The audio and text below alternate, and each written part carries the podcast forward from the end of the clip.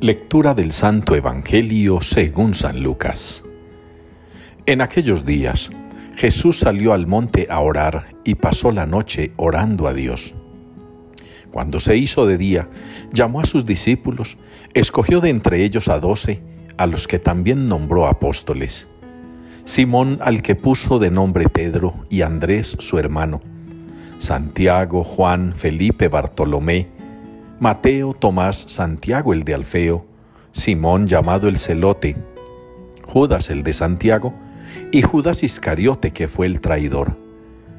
Después de bajar con ellos, se paró en una llanura con un grupo grande de discípulos y una gran muchedumbre del pueblo, procedente de toda Judea, de Jerusalén y de la costa de Tiro y Sidón.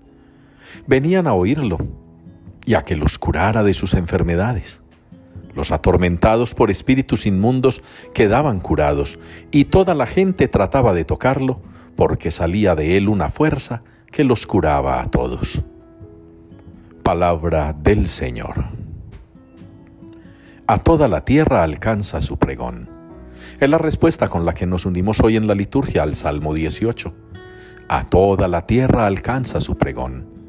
Y como lo hemos repetido muchas veces, cuando celebramos la fiesta de los apóstoles como hoy, los santos Simón y Judas, apóstoles, repetimos este salmo, porque este salmo nos expresa la proeza realizada por ellos, esa maravilla de haber logrado Jesús con doce, propagado el mensaje del Evangelio a todo el mundo.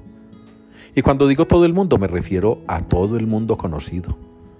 Es cierto que hoy nos falta mucho por evangelizar, incluso en nuestras casas, en nuestros barrios, y yo lo diría, en nuestra iglesia. Hace falta evangelizar, evangelizar a quienes pretenden evangelizar, sin tener siquiera afianzado en su vida y en su corazón el mensaje de Jesús. No se trata de ser expertos en una u en otra cosa.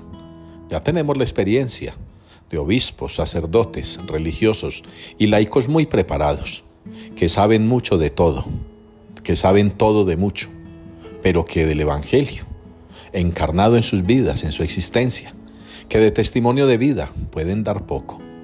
Nosotros necesitamos comenzar una evangelización hacia adentro.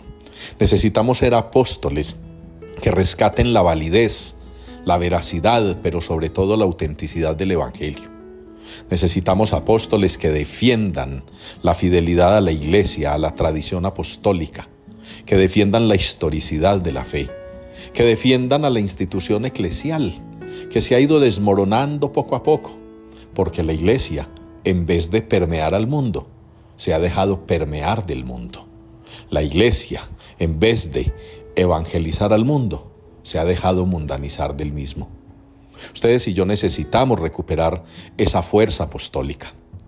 Y que el impulso de los apóstoles, que fueron capaces de hacer que a toda la tierra llegara su pregón, nos motive también a nosotros y nos impulse a hacer llegar el pregón de Dios, el pregón del Señor, a los lugares donde menos creemos que se necesita. Y es precisamente de las puertas de la iglesia para adentro. No podemos pretender evangelizar un mundo cuando es el mundo el que nos ha mundanizado a nosotros. No podemos pretender hacer del mundo algo diferente cuando ha sido el mundo el que ha transformado a la iglesia a su gusto y amaño.